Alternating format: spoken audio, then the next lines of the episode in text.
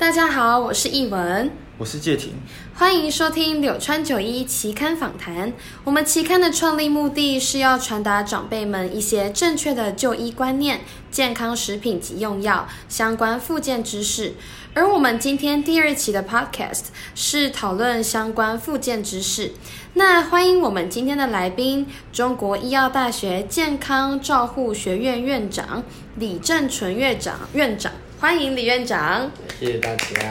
好，那哎，我们这边有一些有关于呃老年人口比较好发的一些问题，想请问院长院长哦。那呃，目前我们台湾老年人口的比例是十八趴，属于高龄社会啊，准备要进入超高龄社会。嗯，我想请问一下，目前院长针对年长者的预防性复健，像是固定的身体检查或预防性的复健，这样子有什么看法吗？嗯，好，呃。十八趴哦，是已经好久了啦哈。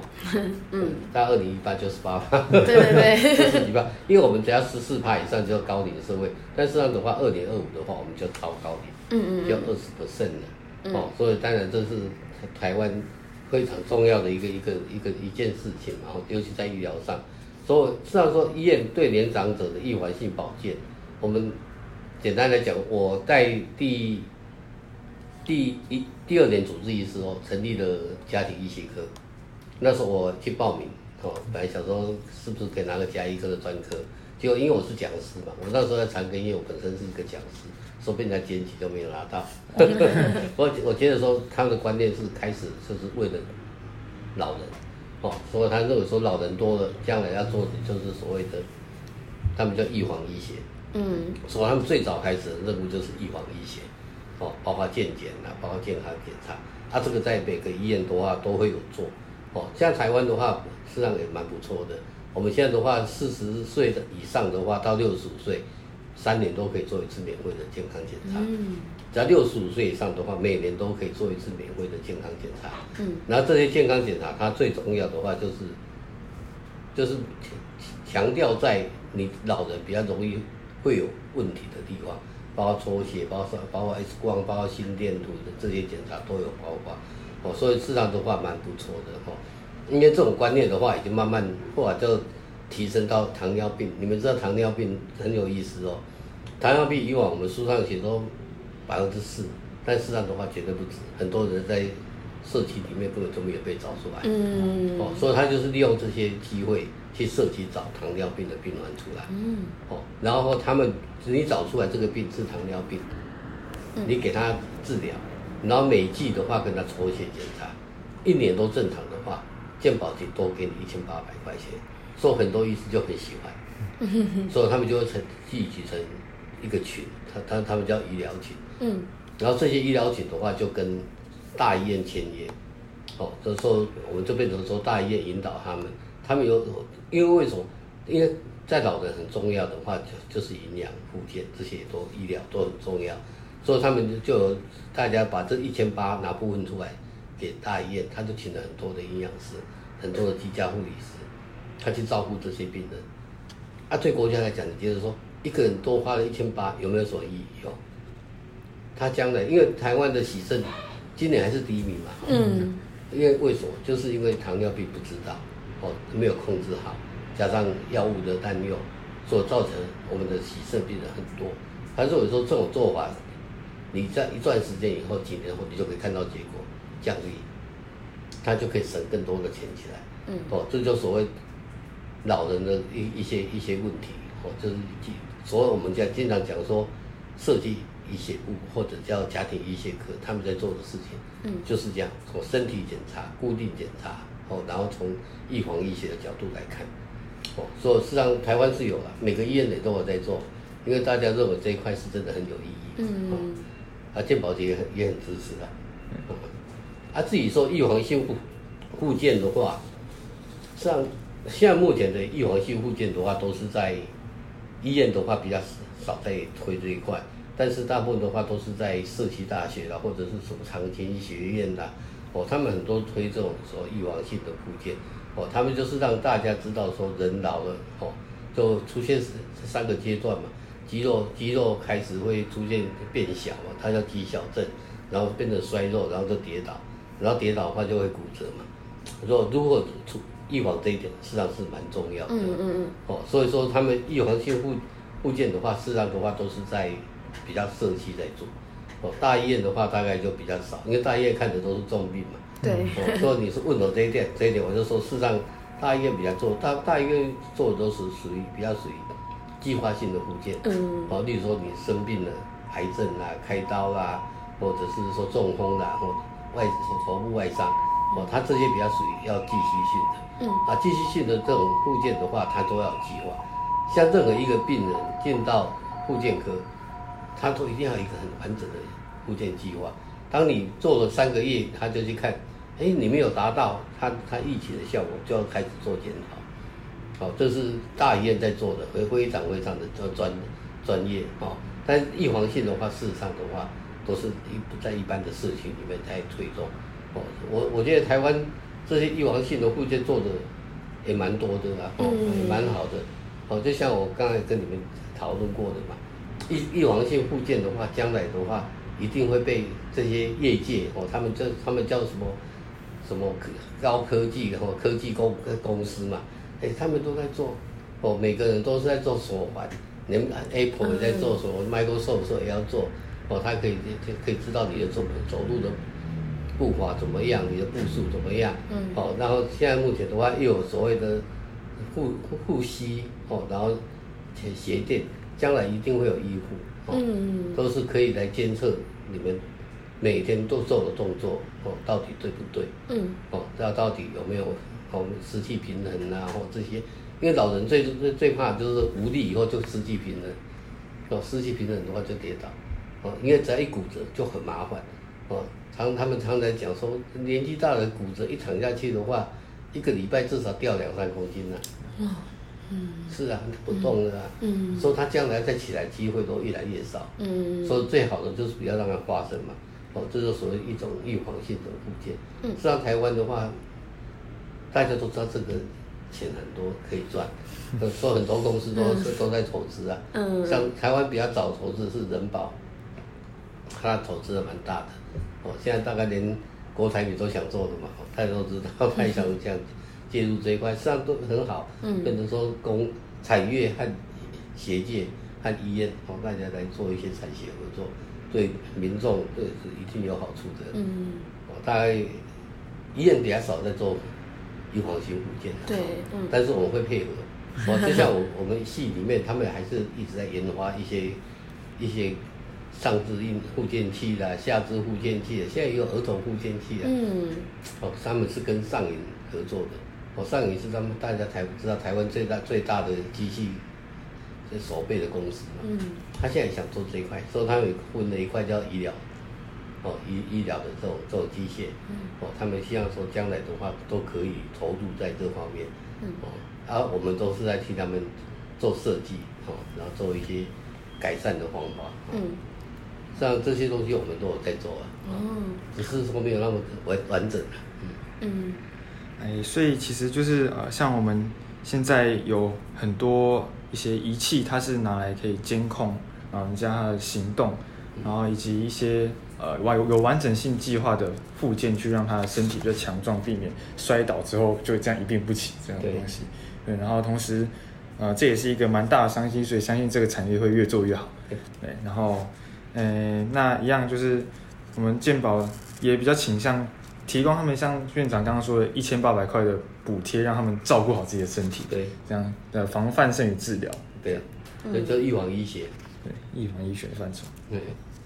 好，那就医学的观点来看的话，人体在五十岁之后就会有明显的老化情况。在老人医学跟一般医学有哪些不同的治疗方法？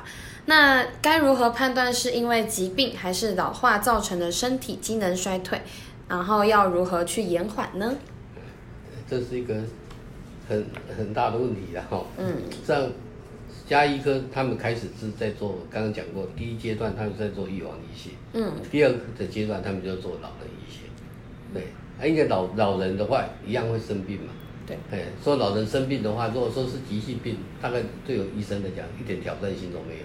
但他们年轻人一样的症状啊，嗯，哦，但是最怕的就是老化，哦，我们常常常常最常遇到的就是家属会问我们说，哎，我我妈妈的记忆力越来越差，它是一种老化呢，还是一种痴呆症的的早期症状？哦，啊，这这点这点的话，就事实上的话，就需要真的有专业的人进来做这这些这些东西。哦，因为老年人最怕的就是伴发伴伴随着一些慢性疾病，像高血压、糖尿病，哦，这些肾脏的疾病，或或者甚至的话是癌症，然后他开始的症状，事实上的话和老化没有什么两样。嗯，但但是啊，它是一个病。哦，所以说变成说有专业人来处理这些老人的问题是对的。哦，因为很多药物的用法，像我们经常讲说，啊，老人就会有一些幻幻想，然后一些精神方面的的的症状。啊，这些症状的话，如果说你不把它当做他是一个老人，哦，用老人的方式来治疗的话，你就是用抗精神科的药物啊，这些什么药物，对他来讲反而是增加他的副作用。嗯，对他是没有帮助哦，所以那时候在人家在认为说，老人医学事实上应该要一些专家来做。然后我就问过他们说，哎，你说你你是专家，我不是专家，那你们对老人医学的的介入怎么样？他说第一个，老人医学的的一些症状的话，我们要非常非常清楚。嗯，哦，如何来判别？哦，例如说他他说最简单，我等等一下下面也也许会有问题一样。嗯，哦，他们问你最多说我妈记忆力不好。嗯，到底是什么？哦，嗯，他说，如果说是老人的话，他忘掉了，你你提醒他会知道。哎、欸，对对对，我说忘掉这个，对。但如果是痴呆症的话，你跟他讲完，你再问他，他说啊，你有跟我讲吗？嗯，会不一样的。而且他们痴呆症的人的话，他的影响的绝对不是走记忆，哦，他可能对空间的辨别，哦，三这种三度空间的辨别，对这种。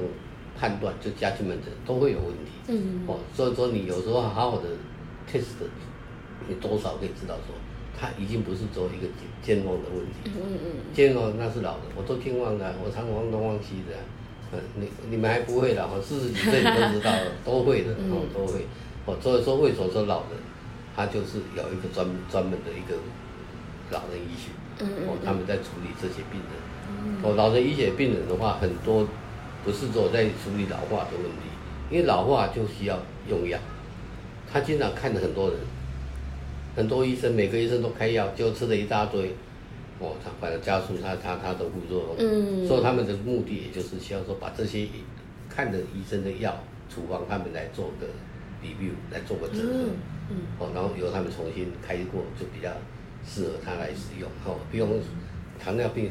医生开的一堆，高血压医生要开一大堆，很多很多老人疾病、慢性疾病开的一大堆药。嗯，我看过一个病人，最多一一一餐吃十几颗药的。哦，会有，因为其他医生不知道前你看过什么医生。嗯，但现在因为健保，他已经做整合在一起。嗯，你一定可以看到别的医生开的药，所以他们现在就开始老人医学就是在也开始在做这一块整整顿。哦，所以实际上他们真的他们的。看我们真的是不太一样哦，他们有训练呐，像我的话，我感觉去整合心脏科的药，他们他们的训练就是 general 嘛，全全方位的，所以他知道说心脏科、神经科哦，还有很多科怎么来做整合，嗯，哦，所以说老人医学真的是绝对需要嘛，哦，这是所谓的家庭医学科，他们的第二阶段的任务嘛，嗯，就是把老人医学做好嘛，对。那，诶、欸，像我们呃中国医药大学的那个医院里面也有一个呃老人医学的部分，那就是它可以帮助呃老人家去判断，就是他们身上这些问题到底有呃是究竟是老化呢，或者是一些比较严重症状。那同时呢，也能够整合一下他们现在目前吃的药物，就是不要一个人不知道，然后下一个继续开开药给他，这样导致他身体的副作用很大。所以。嗯，如果有这样子的疑问的话，交给呃老人医学专家会比较好一点。对，那呃这边第三个是年长者容易出现肌力衰退、关节退化、骨质疏松的问题，影响身体的活动。我想请问院长有没有什么方法可以预防上述的问题，或者是哪样子的治疗或复健可以改善？因为年长者出现肌力衰退、关节退化、骨质疏松，这是标准的程序嘛，哈。五十岁以上的人，他女孩子百分之十都会有骨质疏松的，嗯、哦，男男男性减减减减半了哈，他四点多 percent 嘛，哦，这时候一定会出现的，哦啊，为什么？因为我们骨质骨质的话，就它本身就一个造血细胞，也还有一个破坏骨破破破骨细胞。嗯，当你年纪越大的时候，造骨细胞它的功能越来越弱，哦，所以它就会造成这些你骨质一直哦破坏，但是。repair 的功，就是修复的功能变得很差，嗯，哦，所以就慢慢的话就会骨质疏松，哦，啊，骨质疏松的话，实际上的话很好诊断，哦，我们天天为我们什么时候会开始安排骨质疏松的检查？就他常常背痛，然后呢，明显的就是身高都一直在降，在在降低了，哦，那我们大概都会安排个骨质疏松的检查，哦，然后再跟他讲说啊，你怎么样，是不是需要药物治疗？哦，平常的话，我们都是说在预防嘛，啊，预防什么样是最好的方法？大家都知道运动，哦，然后吃吃一些维他命 D，然后可以吸收钙质，然后吃的钙片，哦，当然很多药物现在很多都证证实无效的嘛，哈，维骨也证实无效的嘛，哈，但是这种这种没有人说运动无效，嗯，好，所以我们就会跟他讲，他会问我说，啊，那你我要做什么运动？那如果是在早期还没有很严重的话。我会跟他讲说，那你就是做 soft 哦，就比较柔性的运动哦，你就是一天大概做三十分钟，一个礼拜做三天，嗯，哦，这样要对一般人来说够。哦，第二个运动一定要在外面哦，晒太阳，哦，这样是最最最理想。哦，当然如果说你要更好的话，上也可以开始做所有的健身健身运动，然后就健身房的运动，哦，训练你的腰部。训练你的、你的、你的腹肌，嗯、哦，那背护好的话，骨质就脊椎就比较不会歪掉嘛，哦，啊，骨质疏松这治疗好，它骨就不会一、一、一越来越矮，然后一跌倒的话就就就就矮了一截，哈、哦。嗯、哼我们常常看到呢，那年纪大的呢，就是摔了一跤啊起来也没怎么样，过几天就哦痛得要命，那整个骨头都压，嗯，压压压断了，哦，所以说事实上我们要怎么来？预防哦，就是实际上最好的就是训练嘛，哦，这是运动，我，肌力衰退这是一定的嘛，这种所谓的肌小症，年纪大的人都一样啊，哦，肌肉就慢慢就像你躺着不动的话一样，你活动少的话，肌肉都一样会消失啊，哦，不是老人啊，年轻人也会啊，哦，你不动，他肌肉就会消失嘛，对，哦，这是肌小症是老人他特别会严重而已哈，嗯，好。那我们可以请问院长，就是在从医这么多年下来，有没有遇过什么比较印象深刻的 case，像是肌肉或是神经方面的案例？因为我本身的话是神经科医师，但是我的专长是在肌肉疾病。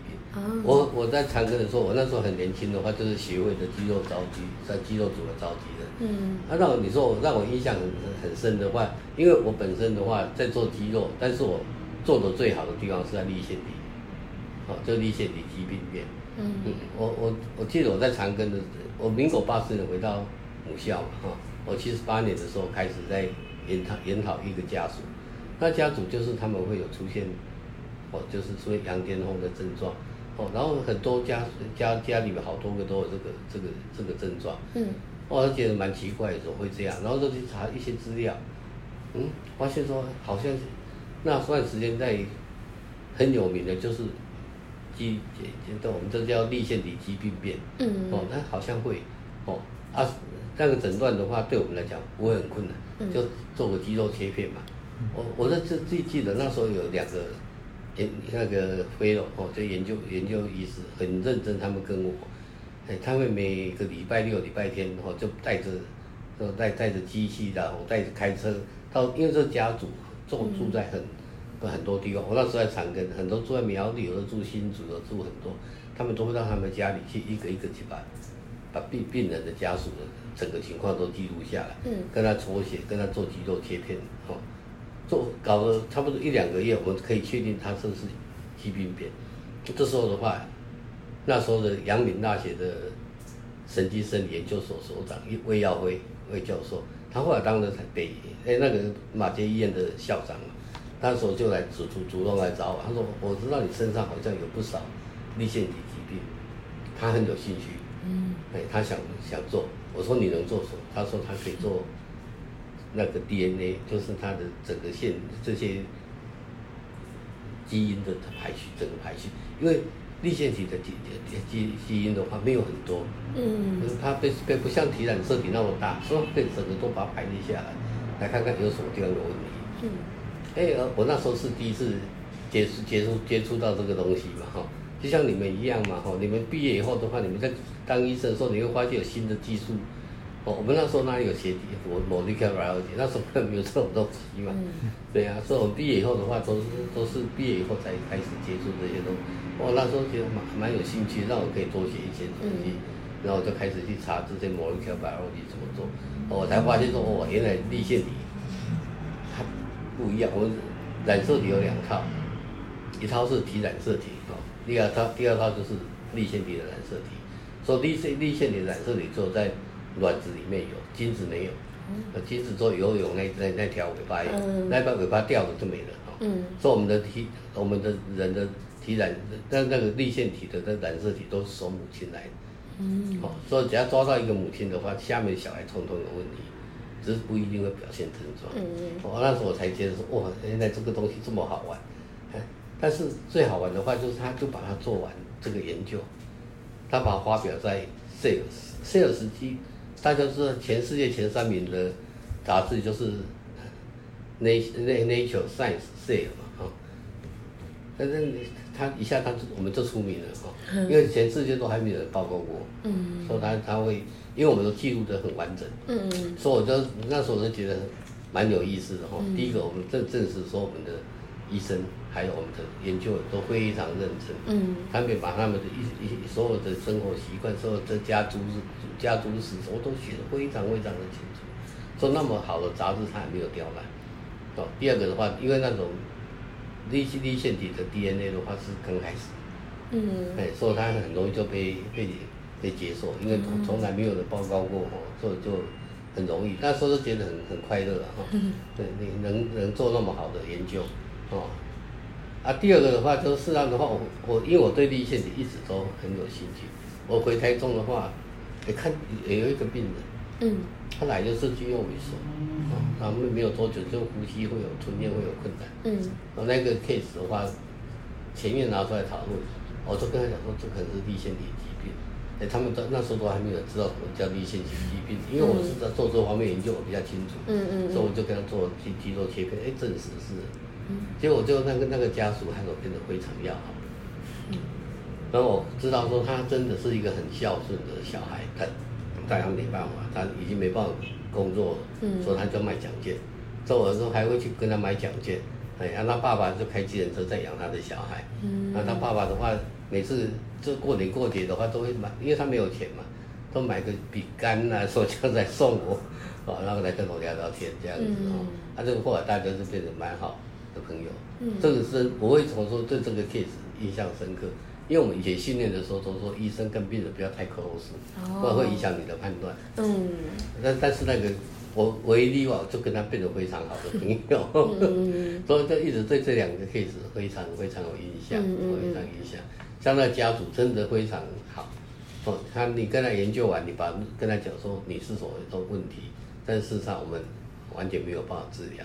哦，这种是遗传性的疾病，嗯，但至少他知道说遗传的方式，或什么怎么去断掉这个遗传的话，遗传是最重要的，嗯，哦，所以实际上也是蛮跟他们相处的，我也蛮蛮快乐的，嗯，哦，所以当医生有时候，你不要说有时候研究会没有兴趣，真的有时候会增加你的乐趣，哦，所以在看病人以外的话，哦，有一些东西可以可以分享的话，也是蛮快乐的，嗯。哎，那哎，我们再请问一下院长，那个阿兹海默症呢，好发于年纪大的长辈身上，有没有可能降低阿兹海默发生的几率？那有哪些预防的方法？是，我在美国训练的时候，那时候应该是民国七四年的时候，那时候真的一直大家在讨论的中，因为那时候大家讨论的癌症还没那么大，反正都是在讨论阿兹海默体。嗯，为什么？因为他每年花美国非常非常多的钱，嗯、他们成他们认为说可能都超过一百亿美金以上，哎、嗯，一千亿美金以上，每年花了这么多钱，因为他要人家照顾，哦，这个照顾的者的话，如果是家人的话，他会减少他的工作能力。所以他认为说，国家花再多钱来研究这个疾病的话，都值得。哦，所以他们花很多钱，但你看看，从那时候到现在，好像一样啊，哦，发生率也一样，哦，都当然现在目前的话，已经越来越越多的研究的话，都认为说可以早期诊断是最好。嗯，为什么？因为为什么所有的研发的药物都无效？因为在癌症呃，在阿阿兹莫迪意识的话，上很清楚的，它就是会有三个现象。哦，第一个在脑脊髓里面的阿塞阿塞蒂科林哦降低。哦，第二个就是它它在脑部里面会沉积哦一个类淀粉的蛋白质，叫贝塔阿米洛伊的 protein，那叫贝塔内淀粉蛋白质。第三个叫 tau 蛋白质，这三个都是已经确定大家都知道的现象。平常大部分医医学在治疗的话，就知道这个现象，想说怎么来解决嘛。哦，所以最早的药物就是啊，像我们现在目前还在用的哈，就 Aricept 哈，这是目前唯二通过那个 FDA approve 说可以治疗的。哦，但是这个药的目的就是让你脑部脑部里面的 acetylcholine 生得到，因为它可以抑制它的代谢。嗯。哦，所以他们就是说一定会有效，但这么多年来，事实上大家都觉得说效果不好。嗯。而是效果不好，原因就是说，可能当你在治疗的时候，他脑部的病变就就已经很早就就形成，我更甚至更可能更早个十年，他就已经开始在破坏，所以你用药的时机都太晚，哦，所以现在目前我上上次查过了，好像还有十七种药物治疗阿兹海默体意识药物的话，还在 FDA 上面审查，啊，啊，另外这十七种的话都是很简单，大部分都是在对抗。雷塔阿米诺伊的 protein 和对抗 tau protein，哦，他需要说可以抑制这这些蛋白质不要在脑子里面沉积，应该可以降低。但是 FDA 的观点说，应该没有什么机会会过，因为他都要做临床试验嘛。嗯。解盲完以后，大家都会很很很难过了哦。但是你花了那么多钱去做，但事实上效果都不会很好，嗯、因为他们现在已经慢慢都知道。这种东西的话，就要早期，哦，更早的、更早的治疗才有效。嗯。哦，当你出现症状来治疗的话，可能太晚了。哦，所以这大概都效果不好。所以现在的话，都在流行做什么？做诊断嘛。嗯。做 PET，它可以用 PET，哦，用阿米诺伊的 PET 来诊、来诊、来找去看看你脑子里面有没有这些东西的沉积。哦，也许可以找个十年来诊、来再诊断出来。这样的话，你的做的临床试验会准确。嗯。我说你以现在的病人来讲的话，你又做的临床试验都不准确，对因为他已经花遍十年在用，嗯、没有效。嗯。哦，啊，说有没有这样就没有，有没有降低发生率的机会？当然有啊，很多人都讲嘛。哦，你吃就是运，不要抽烟，不要喝酒，运动很多都可以降低它发生率嘛。哦，但也有人讲了很多说循利宁，讲了很多药物。嗯实际上证实也都没有什么效果，嗯、哦，这真的这些东西都是很难很难讲说会有效果的，嗯，哦，因为做了很多，但是事实上的话，有人说有效，有人说没效，哦，但是事实上没有办法知道说说预防当然困难，哦，但是现在有人开始在做遗传的咨询了嘛，对，哦，现在知大家知道很多都是和。Apple Apple E protein 有关系嘛？哦，这这这个这这个人这个基因有关系嘛？但事实上的话，你认为说你要做那么多的，花那么多钱去设备，然后找出没有很多的病人来做这些治疗，会有很大的帮忙？不知道。嗯，真的，就像我以前的话，我当医生的时候，我第一个遇到的问题就是我要去练 CT scan。CT scan 是民国七十五年台湾第一第一台引进的电脑断层检查。我毕业的时候都还没有这种东西，说根本就没有练到。嗯。所以说我说我赶快说，既然有这种东西，我们就赶快去去学习，然后去练习一样。哦，但是判断还是有有它的它的 limitation 嘛。哦，将来你们都会发现的，你们要毕业以后还要。常常常常去学习东西的，做、嗯、医生的训练最重要的话就是主动学习。嗯，没有说你毕业什么都会。对。哎，本来我都建议他们说，上那么多东西干嘛？所以你们课现在都越来越少了嘛。上那么多东西干嘛，他毕业以后这些东西可能都已经过期了，out out of date。对，上一些知识，让他们去寻找知识的方法是比较重要。嗯，所以他们课都被我删了好几好多掉。好，哎，那我们可以从哪些细节去判断家人或患者可能有阿兹海默的迹象？像就我刚刚稍微有提提到过了哈，正常的老化啊，因为家属的话都会跟你讲说是健忘，几乎都是断绝的记忆力的丧失为主，哎，但是现在目前越来越多的阿兹海默症的话，大家发现说他除了认知以外，而且是就就是除了除了这记忆以外，对认知对空间感反而是会比较早出现，嗯嗯，哎，所以说。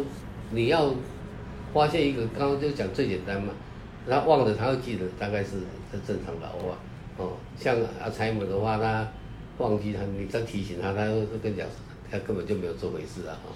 然后判断力也会会差，嗯啊，但最好的方法当然就是做 test，嗯，哎，说我们现在都一样啊，哈，就是把抓起来，哦，去做做一个 psychological test，用 psychological test，因为那个判断就实际上是蛮准确的。哦，你可以由那边来来来来诊断，哦，但事实上不是每个医师都那么积极啊，哦，因为很多医生都认为说，啊，诊断出来的话，等到他开始有记忆的问题的话，大概都不是早期的，哦，对，已经有症状了，啊，那怎么办？也没有药治疗，哦，所以有的医医生反而是安慰病人，哦，但对我来讲，我会跟家属讲得很清楚，嗯，可能性的话有，哦，如果说你们认为真的很。很需要的话，我会帮你安排，哦，安排一些 test，哦，看看是不是，嗯，哦，呃，这这个家人事实上的话，大部分都会发现的，因为这这种人的话，或这种病人的话，大部分在家里的习惯整个都会改变，哦，不像正常老化，哦，他是做记忆力的问题，哦，你你他你你不问他不不跟他这坐坐坐车，他你可能看不出来。但是阿兹海默症的话，他除了记忆力以外，判断力，哦，甚至生活习惯都会改变。然后跟他讲说，他会跟我讲说，他以前因为每天洗一两次澡，现在的话有时候要叫他才去洗。哦，他他的整个生活习惯会改变，哦，判断力也改变，空间感也会改变。嗯。哦，所以说家属大部分都就是最早发现的，哦，所以他会来带来问我说是是不是？嗯。然后我都会跟他们解释。好，我可以帮你做个做，因为我 psychology 做神经精神方面的那个测验，大概可以分得出来。哦，只是我说分出来的话，对我来讲帮助并不不是很大。然后我就是跟他讲说，事实上这种病人和老人一样，哦，就是三方面的考量嘛。第一个就是生理的考量，生理你就知道他们一定会。肌肉萎缩啦，吼，这这些这些导致老化的现象，在生理方面会有问题，心智方面可能会有问题。对，哦，他们可能就是比较判断力会变得比较差，比较会有会有忧郁症的倾向，然后会有很多的这些问题。嗯、第三个，他们可能就是会有 social 社会上的脱节。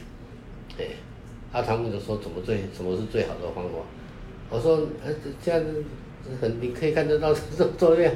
男男孩孩子都去打高尔夫球，女孩子都去跳舞，是很是没有错啊。他跳舞的话，第一个他运动嘛，第二个他一定要记记舞步嘛。对。所以说他们边还在动嘛。第三个，一大堆人在那边一起一起讲讲话，他的整个 social 社就是社社区活动也好。嗯。看我们去打，像我看我打去高尔夫球，打高尔夫球一样啊，哎，我就可以运动，然后我会设计说。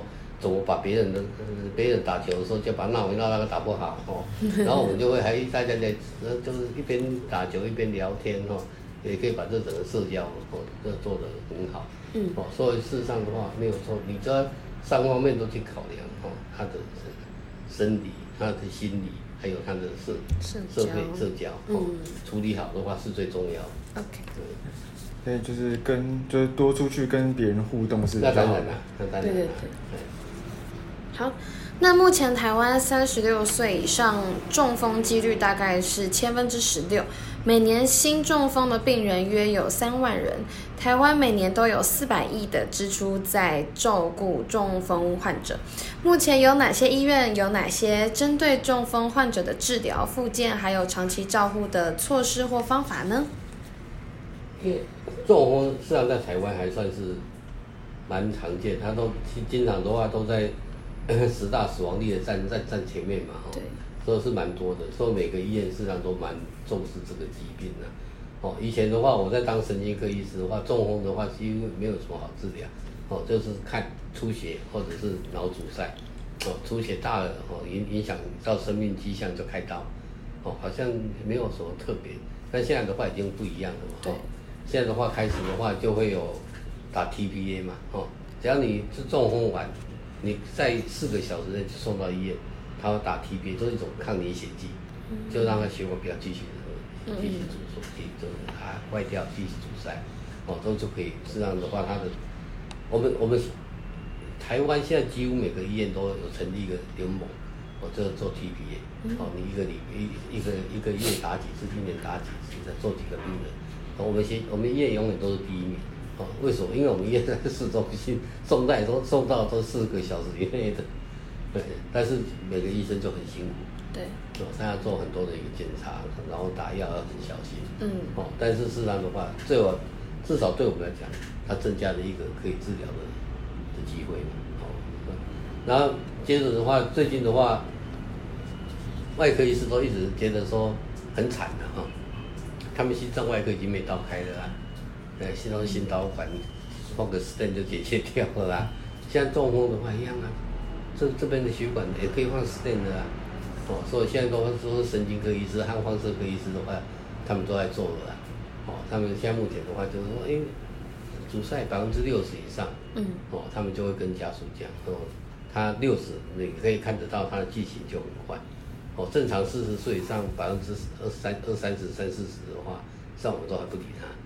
因为他正常的这个情况，但是你到六十就不不正常，而且你动口又是一点点，他阻塞就很快，哦，所以我们就要请他做 stent。我最近才也在牵了一个病人去做 stent 呢，我就说做支架，哦，和心脏支架一样，哦，甚至的话脑部里面他们也放射科都可以都都可以继续做支架，哦，所以你可以看到他这个整个治治疗的这种情况是进步太多，嗯嗯嗯，所以这种。每个医院为什么都写，都都这方面的话都在注意，因为这个太多病人了，哦，然后你总不能说中风病人我们都无法克想，不对，哦，所以在慢慢的话，他们已经开始有很多的治疗方式，嗯，哦，当然中风的话还是一样，就像我刚刚讲的，还是在预防嘛，哦，你有高血压、糖尿病，它反正它四大主因嘛，高血压、糖尿病、心脏病，还有年纪大。哦，当你有这四个主要的因素的话，你就是自己要小心了，哦，要控制好，不要发生是最好，哦。那 附件还有长期照顾，因为我今年有一个计划，是属于教育部的，因为在中风的病人，他们发现说针灸预防中风的机会是蛮蛮不错的，所以那时候我们就跟针就跟那个中医部那边合作，嗯。他们只要说我们的中风病人的话有照会中医的，嗯，他们来看的时候就会跟病人解释，嗯，看他愿不接受。如果他们愿意接受的话，他们就做说出院准备计划。然后病人出院后回家，他们会到家里去看，哦，然后跟他做评估，家庭的评估，嗯嗯，哦，然后做跟他解释针灸的帮忙，哦，但是因为他们没有办法常常出去外面这样看，他们大概就做一次把他健达，然后如果家属。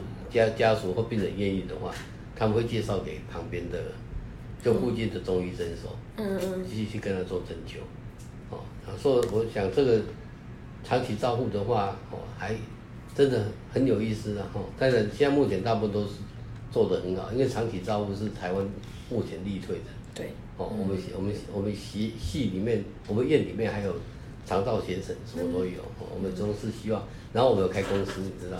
哦，哎，我们开了一家长照公司，我们训练照护员，然后现训练的我们自己训练照护员的话，他们愿意的话就加入我们的公司，然后我们会派遣他们到因为这些这些家属对我们有信任嘛，嗯，所以他跟我们要求的话说啊，他的妈妈的父母亲的，我这老人家的状况怎么样啊，脾气怎么样啊，怎样怎样，我们就会去找一个比较适合他的照顾员过去那边帮他帮帮他做。哦，我们现在已经开始在赚钱了，开始的时候赔钱，我们现在就将近有八十位照顾员了，都信任过的，都有证照的照顾员。哦，哦，我最最好笑那天，我那个户籍系主任来跟我讲说，有学生跟他讲说，他想在某个地方开一间这种公司，希望我们将来训练好的人的话，附近的就可以离婚，就转转借给他，让那个公司可以做下去。我说对啊，本来就是这样，因为长期照顾的薪资已经越来越好了，嗯，所以本你就应该要有这种这种很好的机构。对，然后我最近的话在谈那个宿舍，哦，这边宿舍一楼，对，哎，我想把它变成一个一个长照中心。嗯嗯，周院长已经答应了，因为等到我们搬走以后，那边就空下来。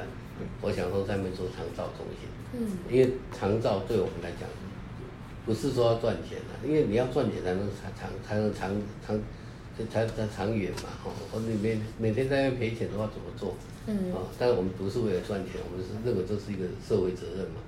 所以说我们已经开始在做规划。嗯，哎，说国家也很好，我今年请了一个长照的计划，他给我一年两百八十三万，给我三年，说可以盖盖房子啊，可以盖盖盖一个地点来做。嗯，我说长照应该是一个很重要，哦，对于中风的病人，哦，对其他。现在的这种复健的话，不是只有在做中风，哦，事实上的话，复健的话，做在癌症已经越来越多，呃，紧急开刀，哦，这种急性手术的，哦，让他躺的天数越少，他站起来的机会就越高。对，哦，这是现在都都都已经大家都已经知道了，哈，哦。所以我们做的还不错，我们的肠道算是还不错。嗯嗯嗯。好，所以啊，呃，意思就是其实我们。嗯，老人家有中风的问题，就是我们现在有很多新的药物，像是抗凝血剂，可以在急性中风的时候提供一个最佳的帮助，就是当下立即的帮助。那再来就是会建议病人有如果有血管栓塞的情形，或者是一些呃，对，就是栓塞的情形，会做支架去让它防止它真的堵塞引起中风。那长照部分呢，当然台湾有很多的资源。以及呃新的研究方案，那同时也有蛮多的团体在推动这方面，所以嗯、其实中风现在对呃台湾的老年人来说，已经是一个嗯越来越就是它的严重性越来越低，那就是希望老人家也能够呃关心自己的身体，然后如果有这样的情形的时候。这不要害怕，就是勇于就医，然后接受台湾的长长期照护，这样子会比较好一点。好，那再来我们进入到时事的部分，就是最近啊有看到一些颈椎牵引疗法，可是他们就是做的其实并没有接受专家的建议，或者就自己模仿，就有些人甚至把整个人自己吊起来，然后吊吊在那边觉得很舒服，然后还有日本的艺人自己做脖子牵引就失手就呃就去世这样。那请问院长，您对颈椎牵引疗法有什么看法？对，对一个正统医学来讲，颈椎牵引本来就是在治疗的方式嘛。嗯。对。哦，只是说你要怎么去使用它。哦，颈椎有问题的话，哦，可能第一个可能是颈椎退化，可能是椎间盘，但也有可能只是肌肉的拉伤而已啊。哦，因为颈椎如果是颈椎出了问题，它会有三种症状。哦，第一个最压迫到。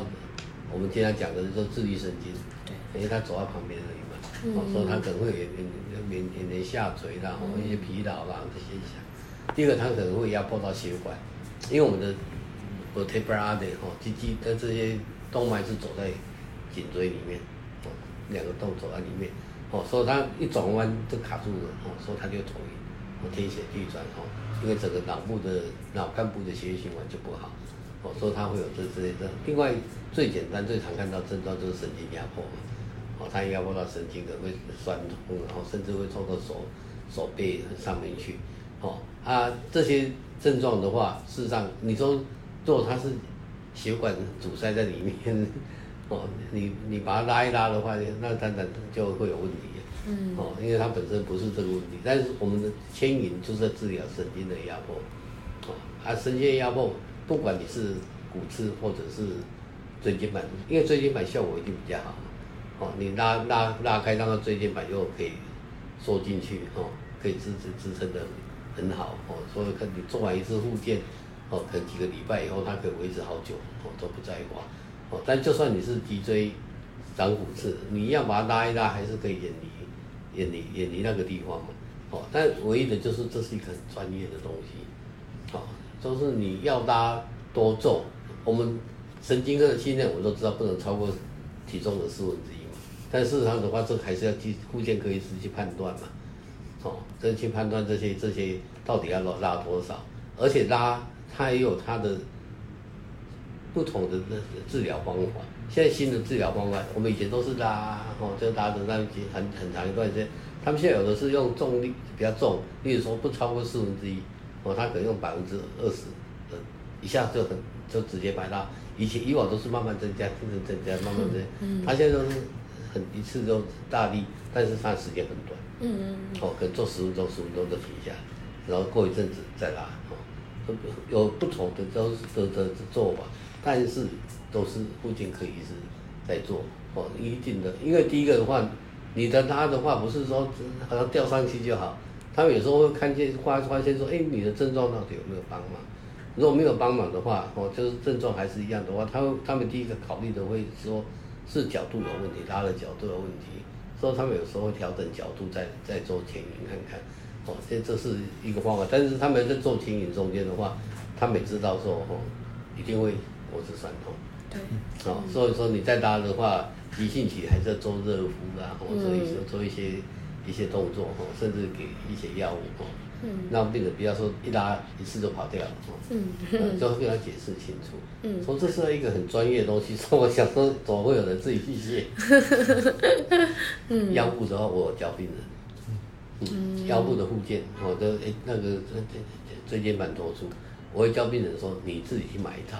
因为你说说每天来来医院复健很麻烦哦，嗯、而且医院复健又晚上不开，那、嗯 啊、你要工作，嗯、我说你就自己买一套很便宜啊，我记得好像是两三千块钱左右，他就回家自己用床当做支架，把、嗯、床板当支架，自己在家里自己拉，对，啊那个东西绝对不会失败，你把它跟他解释清楚，哦，腰部比较没有。重要性不像这边的颈部的重要性很高。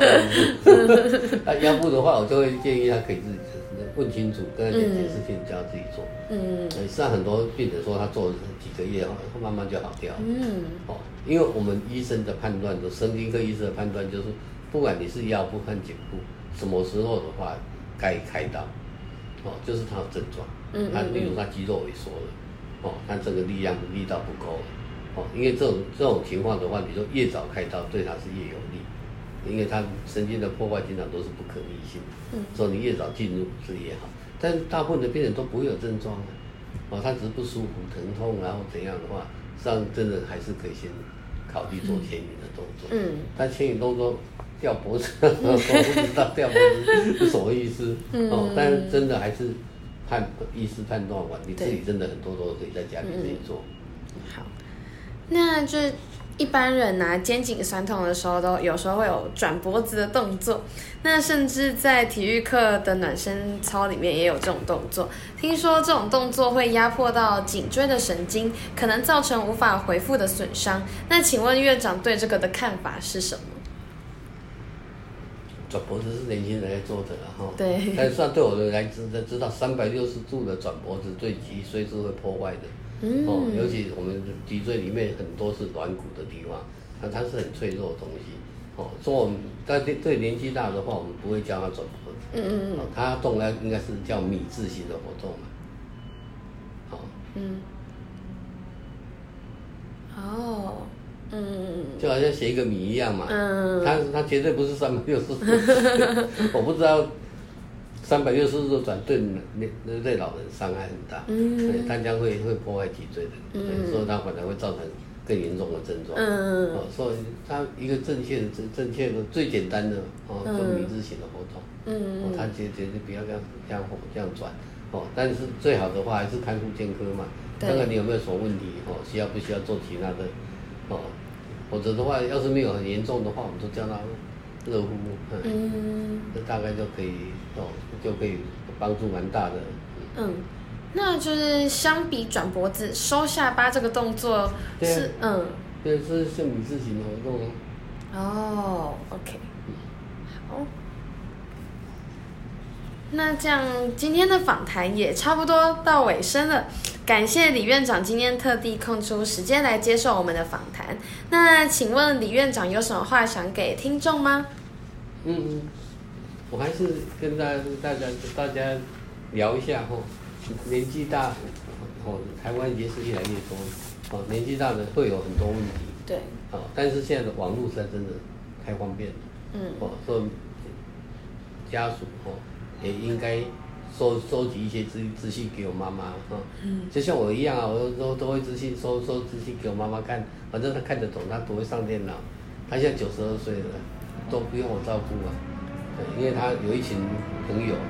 大大家会会会聊天，然后他有两只，一只狗，一只猫。他每天我回去就看他在骂他们，这些就在心里面他们，所以他就一直还是整个正常的在运作嘛。嗯。哦，他每天早上就朋友带他去运动，哦，然后回来之后修理猫、修理狗，哦，就骂骂骂骂，反正骂他也听不懂，他不甩他就对，但至少他可以有一个脑筋在动，哦，让让让让他去活动，嗯嗯，然后他有一些朋友，哦，所以我我虽然说。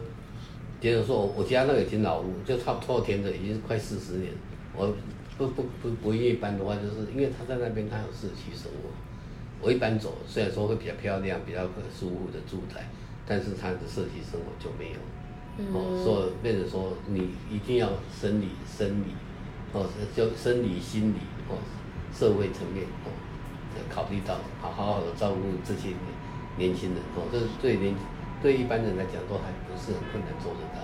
嗯，好，那今天九柳川九一期刊访谈就结束了，我们下次见，拜拜，拜拜。